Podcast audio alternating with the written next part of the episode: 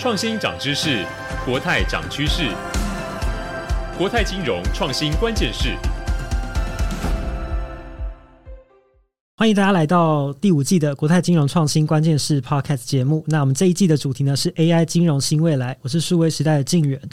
国泰金融创新关键是是国泰针对数位转型、金融创新所推出的节目，也是金融业第一个以金融创新为主轴的 Podcast 频道。那我们这个节目呢已经迈入第五季了，在 Apple Podcast 的科技类排行榜上呢，我们一直都是第一名的成绩哦。那到现在我们也累积了超过七万次的收听，呃，每一季都会持续跟大家分享最新的金融创新的趋势，然后也会跟大家。分享国内外的实际案例，让大家用三十分钟的时间呢，就可以快速掌握金融创新跟 AI 怎么样跟金融创新结合的这样相关的应用。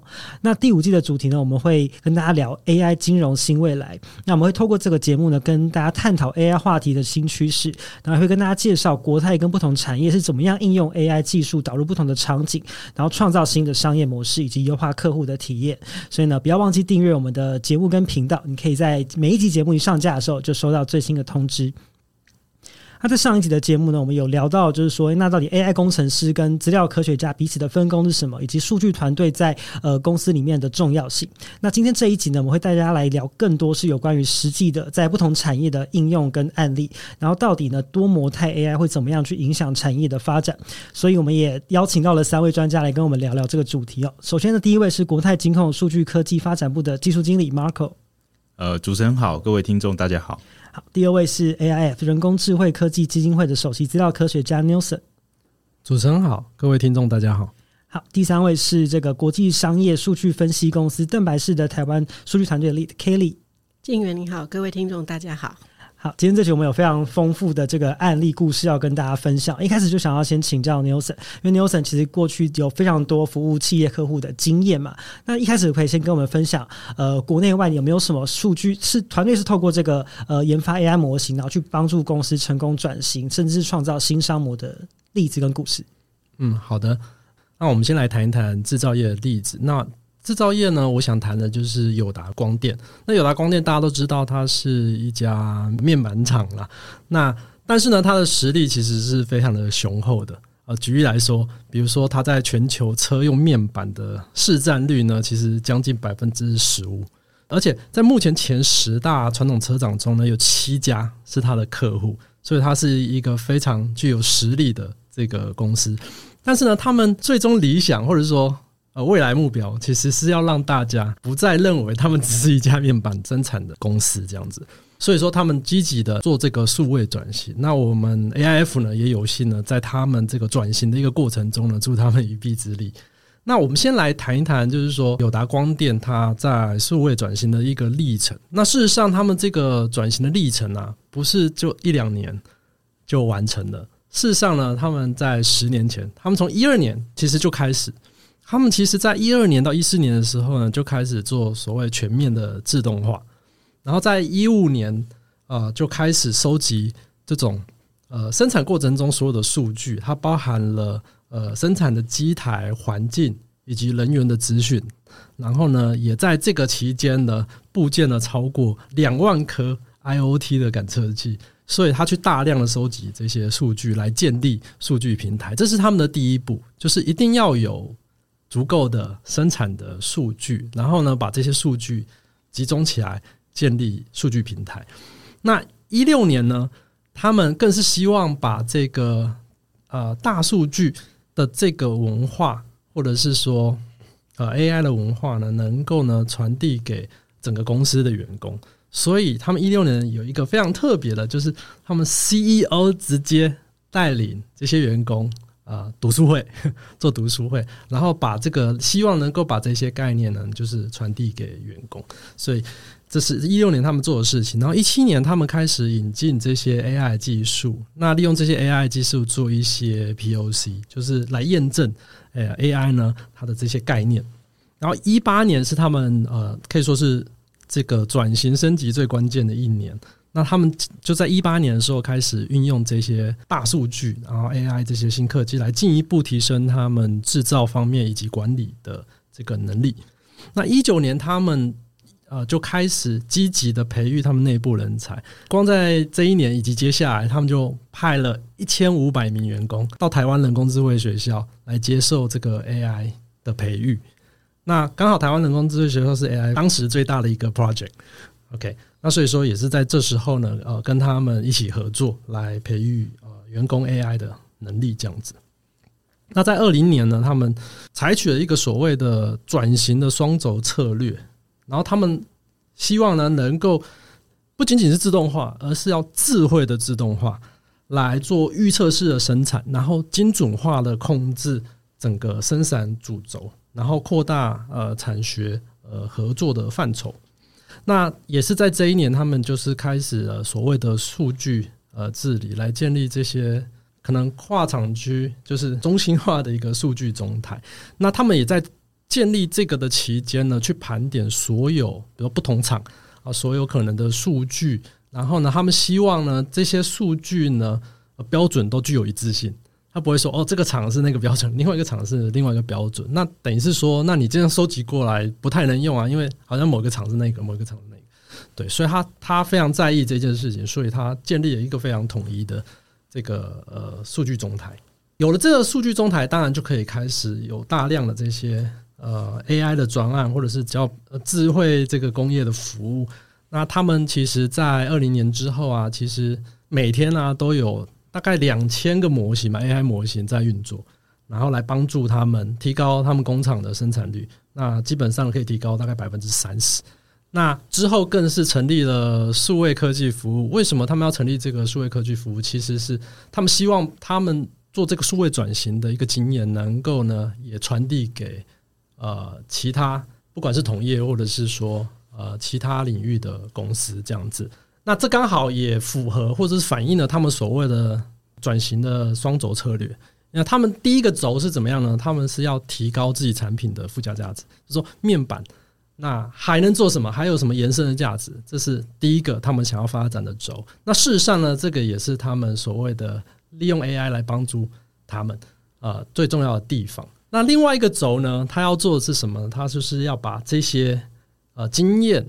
跟这个转型的成果呢，能够能够传播出去，也当成是一种产品或服务来销售。那他就是做到了这第二个轴。第二轴呢，其实有点像是垂直整合，然后输出数位经验。那这就是把 AI 也产业化了。他就是把这个 AI 的技术呢，呃，作为一个产业推出去。OK，所以这就是他的一个一个策略。他让他的公司不再只是一个生产面板的公司，而是呢，它还可以产生服务。我觉得这个。真的是，呃，蛮蛮有这个远见跟想法的。我还可以举几个具体的例子啊，就是说他们怎么样运用这个 AI 来帮助他们生产。比如说在工厂里面呢、因为像面板厂，他们接收到客户的这个订单啊，通常都是一个少量多样的，呃，的对对于他们的要求都是少量多样，所以说他们经常必须要换这个生产线。但是我们知道，就是说你换这些生产线的时候啊，你的机器什么什么安排，你全部的参数全部都要重新调整。那他们以前呢，没有透过 machine learning 的时候，其实就是都是人工去调整，那花费非常多的时间。但是他们后来呢，他们自己开发了一套，就是结合这个光学侦测以及 AI 模型去做自动的参数调整。那现在你要换一个生产线，就快非常的多。OK，这是一个呃比较具体的。呃，应用再举一个例子好了，比如说，呃，他们有一些厂区呢，它有那个无尘室，那无尘室里面，呃，可能会设置一些机器手臂要去夹那一些产品之类的。可是呢，呃，机器手臂也有可能 miss 啊，就是诶，产品没有抓到，那怎么办？结果他们的工程师就要跑一百公尺跑到无尘室里面去，赶快重新调整机器手臂，然后重新能够 work。OK，但是呢，他们后来呢就不是这样，他们利用 AI。那就是说，我只要在机器手臂上面有一些适当的 sensor，那我就可以去辨识这个物体啊，知道它的位置，然后去把它抓起来，就不需要工程师跑一百米啊，然后跑去呃重新调整。对，那这样呢，当然就是提高了非常大的效率，也不会打乱了这些工作程序这样子。OK，所以呃，这个是两个比较具体的例子。那当然，其实还有很多。那他们也有一个，我觉得也蛮有趣的。他们对于这些 AI 的发想啊，其实有一个所谓的 AI 三六五试验平台，它有点像就是沙盒推演。有什么发想或者什么应用，其实可以先在这个平台先去试验，然后再扩大到其他。对对对，然后确实可可行之后呢，才开始真正上线。那我觉得呢，这是。呃，这是非常好的一个想法。其实，同时也是 Marco 在上一集，呃，就是 Data Lab 的一个一个想法，就是可以先先做一些嗯、呃、各式各样的发想之后，那啊、呃，或许真的能够对商业上可能真的是有帮助，能够帮助到客户或提升客户的体验。那么在从技术去驱动商业，对对对对对，我觉得呃，这是蛮有趣的。哇，这听起来其实跟国泰做的事情有蛮多，其实都蛮像的哦。对对对，其实国泰从二零一八年的时候，在内部就成立了数据团队 Data Lab。那刚刚在前面一集的时候呢，Marco 又有提到说，一个蛮大的特色就是是从技术去驱动商业，而不是从商业去驱动技术。这跟许多的同业可能在顺序上面是有蛮大的不同。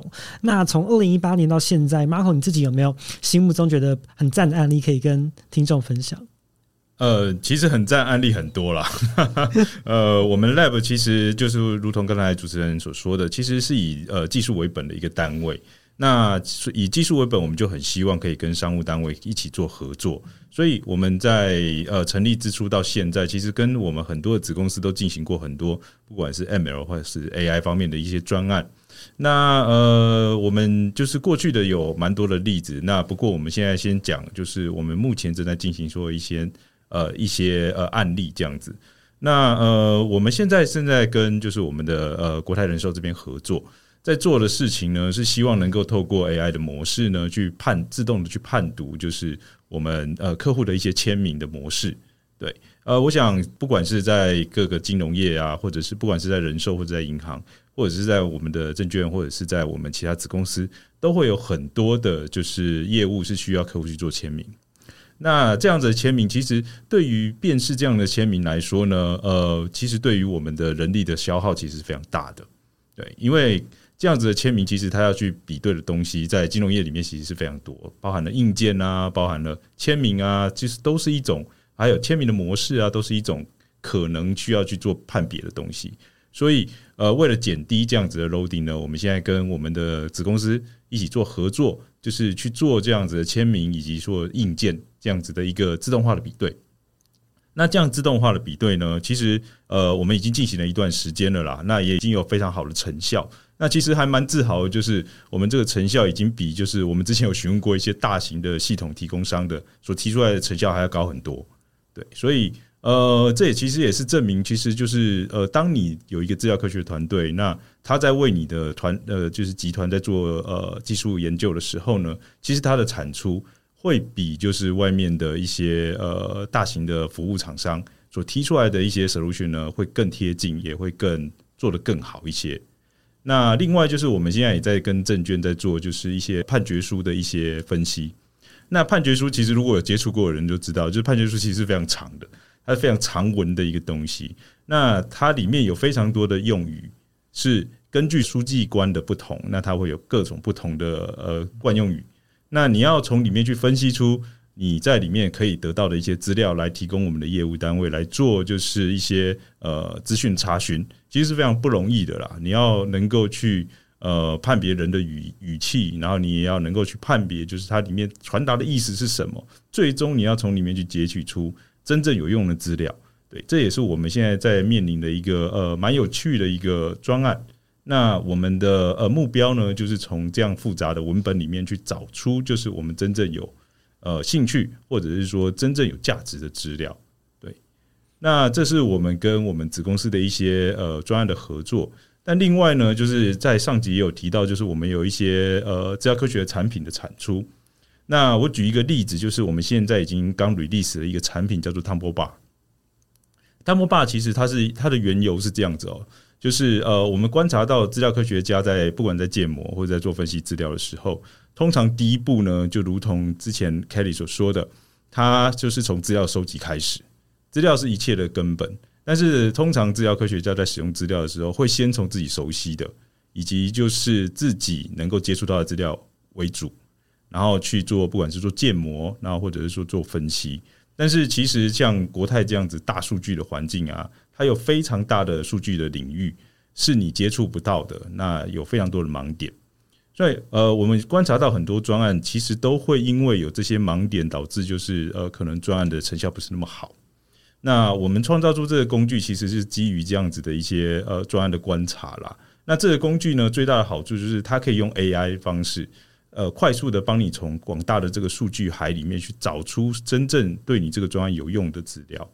那当然，这个只是一个辅助，它需要再去配合，就是制药科学家对于这些资料的判读。那不过，它可以帮助制药科学家去找出就是你自己的一些盲点。呃，汤波霸这个工具的诞生啊，其实也是辅助我们呃子公司转型的一个非常重要的一个呃工具啦。对，因为呃我们子公司现在都呃不管是哪一家子公司，其实都进行非常多资料科学的专案。那很多时候呢，他们的资料其实在探勘的时候都会有困难。那甚至你可能跟其他子公司做合作的时候，你对彼此了解都不是那么深。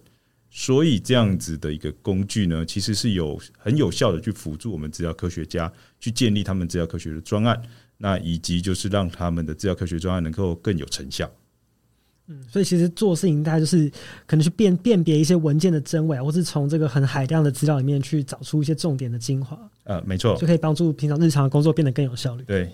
好，因为其实邓白氏本身也有非常多就是金融相关的客户。那 Kelly 这边有没有观察到国际上面有哪一些可能金融的客户在 AI 的数据分析应用上面，你觉得有蛮有趣的案例可以跟听众分享？有，嗯、我现在也先 echo 一下刚刚 Marco 讲的说，说当你要串接别人的数据的时候，那真的是一个挑战。就我们刚刚也有提到，就是说，就跨业啊、跨界各种知识，我们不熟悉的。现在有了 AI 的帮助，真的是便利非常的多。那我们这个例子就是我们跟欧洲的一个百年银行合作的案例，他们需要知道他们的实质受益人。那我们的实质受益人其实就是我们的股东。那股东我们叫做穿透，就是一直到最上层就是实质受益人。那么实质受益人在中间的阶段，有时候是法人，有时候是个人，到了最终的时候都是个人哦，就是。出资的人其实都是个人的身份，不管他是用基金啊，或者是什么样的形式来投资。那么邓白氏我们提到是 B to B 的企业数据，但是我们需要辨识这些呃自然人的实质受益人的时候，我们就跟了一个第三方的 AI 公司去配合。那这个 AI 公司它就可以用他们的技术来协助我们在我们资料库里面层层穿透以后的每个个人在跨国的。的情况之下，因为可能每个国家用的语言都不一样，但是他可以告诉我们说，其实他们指的都是同一个人，所以这个实质受益人的身份辨识，就协助了我们这个百年企业，它可以很好的遵守当地的一些监监理机构所需要的要求，哎，然后也很有效率，很快，这也是 Know Your Customer 的其中的一个工作啊，那。用这样的技术，其实就是我们之前上一集提到，在监理黑客松里面，我们也希望为台湾的金融业引进这个概念。所以我们当时是做了一个两岸三地的股权穿透，然后那个时候，所以我们得到了一个优胜，是这样给大家做一个补助，这样子。那我们讲到身份辨识呢，也要特别注意，有的叫做呃身份的盗窃哦，就在银行业也很重视。当做投融资的决策的时候，我们需要注意，就是说这个呃。客人他是一个呃自然人，那他的身份有没有被人家窃取？现在大大家经过疫情，有很多都是 online 去办的一些手续，那如何去辨识呢？一样，我们也是透过 AI 这个技术，能够去呃帮助我们这个银行界的朋友，我们的客人去可以呃增加他们的获利，减少他们的这个被诈骗的风险哦。那么邓白氏还。有一个很大的一个业务量是在于协助客户去找新的客户，就是我们协助协助他开拓市场哦。那我要先从我们有一个呃资料库叫做付款交流计划的资料库，我们这个资料库是很独特的，就是用业界的交流资讯进来做。那用这个指数呢，我们跟美国他们有一个呃 Small Business Financial Exchange 的一个一个一个组织呢，呃，我们。等于是结合了他们的数据跟我们说的这个付款资料，去辨别说这些呃中小企业，它 small business 就是小型的微型的企业，它的债信能力如何？然后他就可以得到一个分数，就是一个 score，一个呃 credit score。那么这些呃分数高的，他在银行往来上面，他就有很好的一个利基啊。这就是我们在中小企业合作的一个经验，这样子哦。那在身份的辨识上，我们还有一个部分叫做 Web Visitor ID，就是说，如果有一个人从网络他点进了贵公司的网站，那我怎么知道这个点进来的人是谁？那这个部分就是有一个 potential 呃 opportunity 的意思，就是有一个潜在的商机。我们会提供这样的资讯给我们的客户，他就是通常就是那个网站的拥有者。那么他可以透过我们背后给他这些资讯，串联到他的。企业一般我们会提供的是企业，因为我们还是要遵守各自。对我们公司在数据治理上面是要求也是很高，所以呃我们会把它串联到企业户的资讯以后，提供给金融业者，他们去开发企业金融市场。以上跟各位分享。好吧，其实前面听了蛮多很有趣的跟 AI 模型相关的应用，所以接下来要跟大家谈的是多模态 AI。这个在国内外最近有非常多次的讨论，所以呢，一开始呢，想要请 Nelson 跟我们科普一下，到底什么是多模态 AI？是说参照的这个数据变得很多样吗？呃，好的，呃，我想，呃，可能用一个例子来给大家说明，可能会比较具象一点。啊，我举个例子，就是说什么是多模态，比如说呢。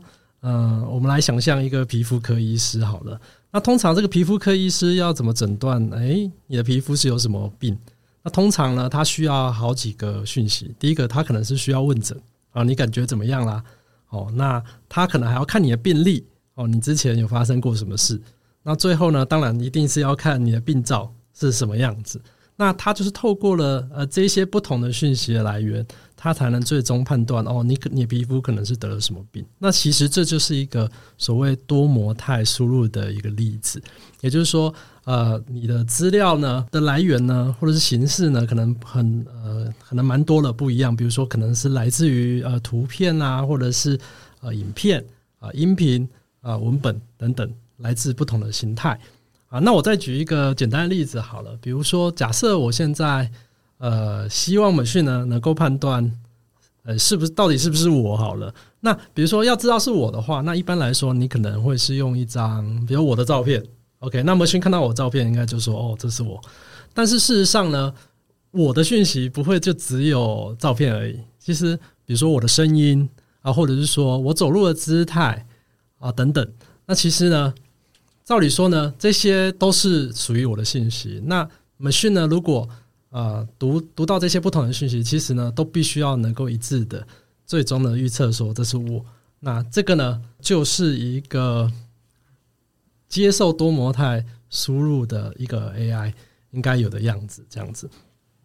好，那所以说，呃，所谓多模态 AI 呢，其实就是指说这个 AI 的系统它能够。呃，理解来自于呃不同资料形态的内容，它能够做出一致的判断。那或者说呢，它也可以去生成呃不同呃形式的内容。呃，举例来说，比如最近比较热门的，像这个 Midjourney 或者是 ChatGPT 呃，GPT Four 这样子。比如说，你给 GPT Four 呃一张图片，那它其实是可以生成针对这个图片呃描述的文字。那或者是说呢，呃，你可以给 Midjourney 一段呃你想要画的这个图的文字描述，那它就会产生一个图。那其实像这样的应用呢，就是属于多模态 AI 的应用。它可以啊、你可以输入不同资料形态，你叫它产生另外一个形态的内容，这样子。所以它既可以接收不同形态，也可以生成不同形态的东西。呃，对。对，没错。当然我，我我只是说，呃，in general，它都可以做。那可能要做的时候，当然，呃，它可能是不同的模型啊。就是说，一个只是负责说，呃，做一些判断，因为它先经过理解，然后做判断。然后另外一个呢，是它就是一个生成模型，它这个可以生成呃新的内容这样子。我这边另外有个小好奇，为什么多模态 AI 在最近的讨论变得比较多？就像我刚才提到的，就是说，因为最近呢，在 ChatGPT 之前。其实是 Midjourney，然后 Stable Diffusion 这两个模型，就是整个爆红起来。这两个模型其实都是一样，就是你可以用一段文字描述你想要画的图案，然后这个模型就给你那个图案。是对。那其实是这个是在 ChatGPT 之前呢，其实就已经是非常的热门了，很多人都有去试。那你要达到这样的一个任务呢，其实你的模型就必须是多模态的，也就是说，你文字跟图像，你必须要有一定的 alignment，它它有一定的一致性。比如说，你请他画一只猫，他不可能画出一只狗，因为如果画出狗的话，那就表示他训练的不好了，他没有对齐。OK，所以我在这边可能也要带出，就是说这个多模态 AI 呢，其实它也有一些它属于它自己的挑战，OK，或者是说限制啊、呃。简单来说，第一个，比如说它可能需要做到所谓的融合，比如说，诶。我请模型判断是不是我，那以前我只要输入一张我的照片，它就知道是我了。那我现在反而要输入更多不一样的形态，我还要输入声音或我走路的那个样子。那万一我没有资料呢？这个模型难道就不能预测了吗？对不对？所以它要能够处理，就是它的资料，呃，有一些没有，比如我没有没有给他我的声音，那它也必须要能够判断这是我。所以这是一个融合的问题，也是它的一个挑战。OK，那还有另外一个问题，就是刚才也有提到，就是对齐的问题。比如说，呃，你现在有两种不同的资料形态，一个是菜谱，一个是你做菜的影片。那呢，你总不能说菜谱上面写说这个步骤呢是要加调味料，结果呢，你的影片得出来了，它切切菜的画面，切菜的画面，对，这两个就没有对齐。OK，所以他必须要了解说，哦，这个文字描述的东西跟对应的影像是什么，你必须要能够呃对齐的起来，这是他在训练过程中必须最重要，呃，能够呃成功的对齐，那才是一个好的多模态的模型。哇，那最后还有一个就是，呃，它也要能够协同学习。那这个听起来有一点抽象，不过简单来讲，呃，我再举个例子好了，就是说，呃。它其实就是一个 zero shot learning 的门能力，也就是说，你没看过的资料，它也能够判断得出来。好，我举一个具体一点的例子，比如说，呃，人们怎么判断是猫的？我可能是给他看到了，它有耳朵，它有尾巴，它有长毛，然后甚至我告诉你它的声音是喵，所以你判断它是猫。可是呢，呃，当你给模型另外另外一个东西要要判断。嗯，这可能是他的训练资料，其实从来都没有，等于是他没有看过，但是他同样观察到，就是说，呃，有耳朵，有尾巴，然后声音呢会跟喵很像，所以他还是会判断这个物种其实就是猫，啊不会是判断是狗或马。对，那这个呢，其实就是一个协同学习的概念，它可以从这个它它拥有的训练资料，这大量训练资料里面，它会做适当的呃协同推理。它会知道说，哦，这个没看过的东西其实就是猫，这就是我们说的 zero shot learning，就是它它其实前面没有没有学习过，但是他同样能够做出推理，这样子。那所以这也是呃多模态 AI 的一个挑战。可以好奇请教一下 Nelson，请问像那个苏联的主播啊，或者是中国也有一个主播，他们也是属于一种多模态的 AI 所 training 出来的。你知道我说的？你说 AI 主播吗？对对对，虚拟的 AI，虚拟的 AI 主播是吗？是是。其实我们刚好呢跟这样的公司合作过，那他们有给一个演讲，那它肯定是生成式模型，这一点是毫无疑问的。因为其实是这样，就是说要判断它是不是一个多模态的模型，其实基本上就是从它输入来看，就是说它产生的这个东西，如果它接受同一种资料来源，其实我就比较不会。比如说，他都是接受一段影影片或者是什么的，或者是影片去做引导，只是吃影片就得出这样的东西。那其实它就不是多模态，因为它比较像是它可以 combine 几个模型，然后得到那样的输出。但是你如果是呃同时输入不同的，比如说你又有文字描述，又有一段影片。来引导它产生这样一个主播，那它就是一个多模态的，因为它必须要配合你的影片的动作跟呃你的文字描述，它要能对得起来。嗯，对。那所以说，这个可能各家技术不同，我也不好说他们是不是一定是多模态的模式。所以，如果每天有不一样的新闻，有不同的稿子进来，那它一样是可以去去这样子虚拟的播报，那这个就算是一种多模态嘛？哦，如果说它只有新闻稿。然后它可以透过这个模型就产生了这样虚拟的主播。那我觉得它当然是多模态，因为它还有这个文字描述就已经能够产生三 D 的影像，以及适当发出适当的声音、啊、动作。那确实是多模态没有问题。嘿，它是一个多模态的声音。因为未来如果 AI 主播可以普及，应该是他可能每天收到的稿子跟新闻都不一样，他也可以有很拟真的声音跟播报。呃，对啊，对啊，对啊，甚至你可以要求，呃，你在文字描述还可以多一个，比如说我需要他什么声音，嗯，对对对，语气是怎么样，语气是怎么样什么的，我觉得这个都是都是可以训练的，好有趣。嗯好了，在国泰这边，Marco，我们内部在看这个多模态 AI，我们有哪一些的？我们怎么看待这个趋势？那我们有没有哪些的研究去应对？嗯，我想多模态这个呃 AI，我想它最基本的就是它的资料已经跟传统的是不大一样的了。对，那多模态的 AI，它基本上它的资料都会是一个 multimedia 的一个资料，对，像声音啊、影像啊，或者是图像这样子的资料，它不太会像在是。传统的我们所谓的 ML 的模型，它是来自单一资料源，或者是说来自整理好的资料，然后产出一个数字化的结果啦。对，那举例像刚才说的所谓的那个虚拟主播，那呃，它应该是说呃，如果是多模态的 AI 的话，它应该可以根据呃不同的资料吃，它可以吃不同的资料，但是它可以也可以产出各种不同的效果。例如说，他可以去读读这个新闻稿，同时他可以根据这个新闻的一个。呃，情呃一个对一个状态来表达他的情绪。如果这是一个 sad story，那他可能就是一个他会用一个像适当的表情。对，这个是我们人类做得到的事情。就像刚才所说的就是呃，multimedia 这样的资料呢，其实像我们刚才所举的例子，例如说呃人的签名，那其实它不只是签名啦，它就是一个所谓的影像的一种 AI。那我们要呃这种这种资料，其实跟传统的那种。呃，单一的一种表格式的资料，其实是很大不同的。那如果说我们要判断这样的资料，其实是呃要用的技术跟以往的技术是完全不同的。对，那还有像刚才所说的，呃，我们在做的一个判决书的一个分析，它就是一个文本的资料。其实它那个文本里面，其实有除了就是文字之外呢，其实它也带着一种呃事情的严重程度。你要去判读的其实是不只是呃很单纯的就是哦哪里受伤或者要赔偿多少钱，它可能还带带着一种就是呃你对这件事情的一个描述以及这件事情的一个呃呈现出来的状态。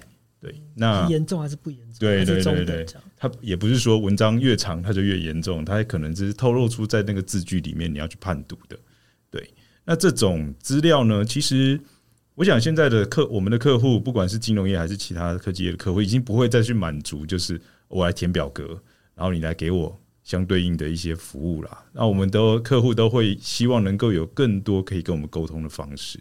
那越多的沟通方式呢，它会组成的一个我们的判读，或者是说我们 AI 的呃形成，其实是呃跟以往是完全都不相同的。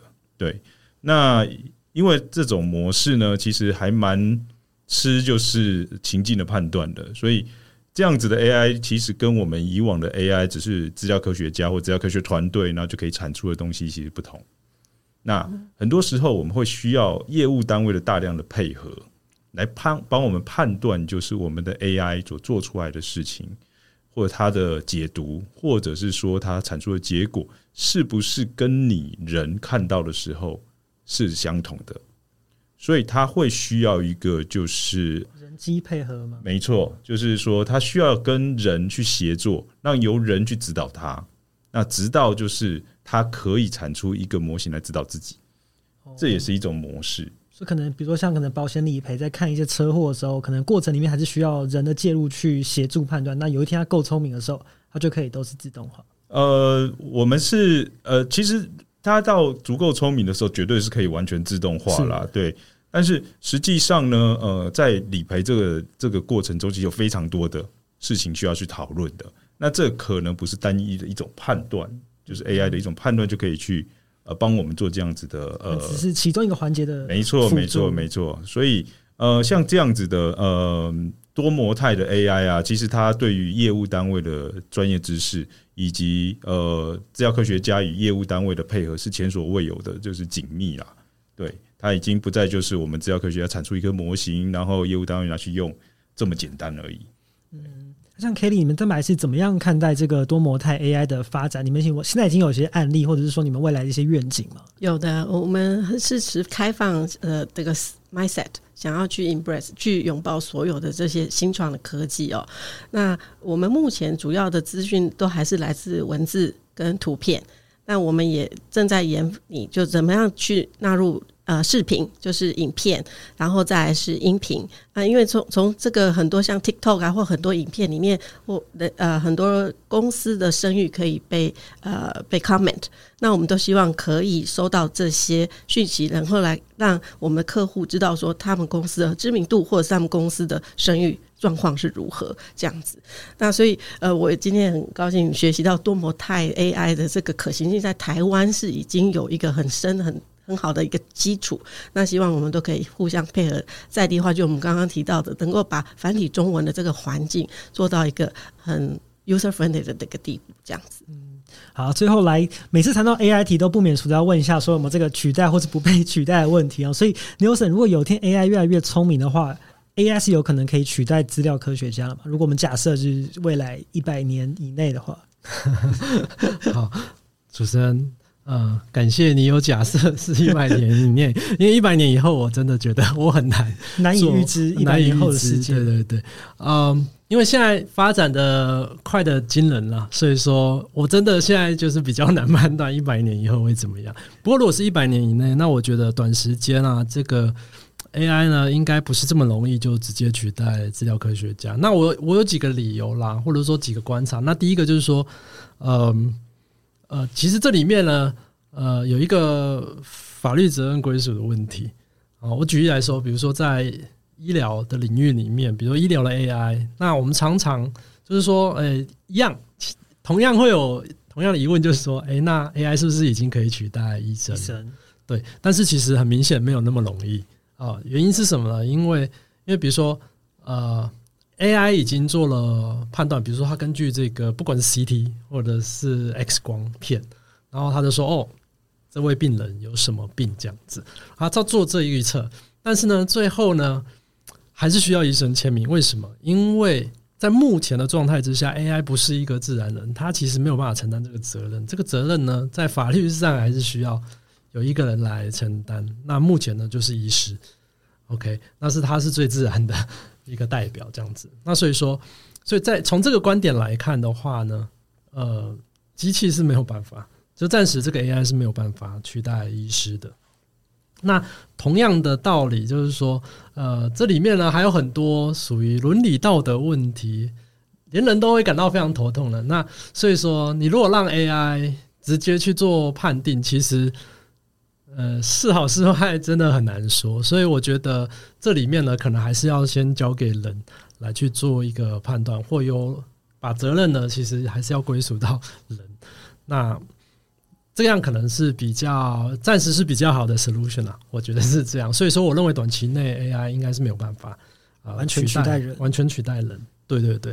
好，那另外一个另外一个观察是这样，就是呃，可解释性的问题，因为我们知道呃。比如说 AI，那常常都是用神经网络。那神经网络模型，其实因为它是从巨大的这个资料里面去找出里面的一些可能是隐藏的模式，然后借由这个模式啊，再去做最终的判断。所以说呢，其实它找出来的东西，呃，你往往是不知道为什么，就是它其实就是一个大家都说它是一个黑盒子或者一个黑箱，就是因为 AI 做出来的判断，其实我们。不知道他是根据什么判断？那这里面呢，呃，可能是人类在做很多决策的时候觉得会不安的，因为你没有你没有一个它透明的原因或可解释性，那就会觉得有点不太信任。所以在这个方面，在这个问题没有办法真的解决之前，我觉得 AI 也是没有办法取代人类这样子。那所以说呢，呃，保留。呃，人在这个循环里面，在做决策的循环里面，我觉得目前呢，应该都还是很重要重要的。OK，那最后一个是呃适应性的问题或 adaptive 的问题，怎么说呢？就是说，呃，从呃接触不少 AI 专案里面，我会发现，就是说，当我们去做这个专案的时候，常常都要跟客户不断的沟通，并不是说见客户第一次，然后开出 spec 我们就 OK 了。那通常都不是这样，你就是要来回的跟呃使用者或者是跟客户做不断的沟通。所以你会发现说，呃，可能往往过几个礼拜，很可能客户他就会稍微呃改变他们的目标。那当然也有可能是因为哦，我们做了一些试验之后，发现这个 data 可能没有办法达到他要的目标，所以我们可能做了一些呃。妥协或怎么样，然后来跟客户商讨，这都是可能的。所以说，呃，可能每隔一段时间呢，就会稍微的做一些修正。那所以说，等于是说，AI 专案你常常会看到它就是必须要用一种敏捷开发的方式来做开发，然后再包含就是说，以现在呃 AI 的能力来看的话，其实你如果一旦动改用改变了它的目标，其实这整个呃要维持，呃，即使是它已经。训练好模型，呃，一旦目标改变，你可能从头要再来过。那 AI 有没有可能可以呃全面自主重新分配这些资源？我觉得是暂时还是很困难。对这些地方呢，还是需要人去沟通协调。就是说，呃，除了跟客户协调以外，你会发现就是说，呃，很多呃利害关系的，你也必须要去沟通。比如说不同的部门，呃，你你一旦目标稍微改变，可能会动用。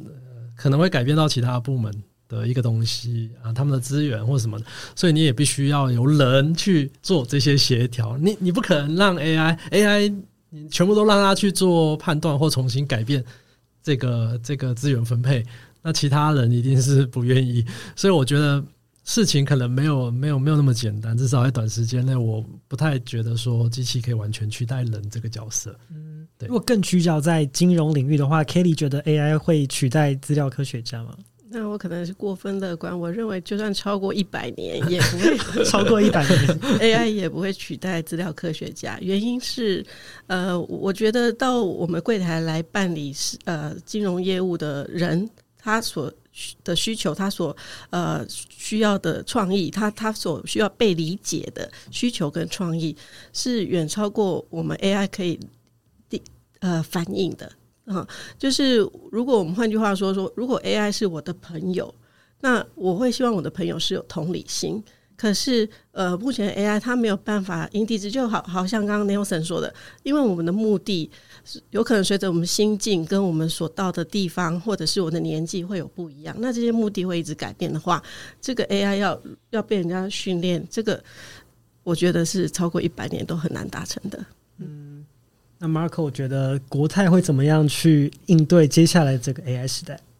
嗯，我自己相对于 Kelly 的那个乐观，我个人是觉得比较悲观一点了。怎么说？嗯，对，虽然说呃，我们 Lab 是一个专门研究资料科学的一个单位，但呃，老实说，越是在这个领域里面哦，越是会觉得就是这个领域的呃能力真的是呃无穷无尽啊。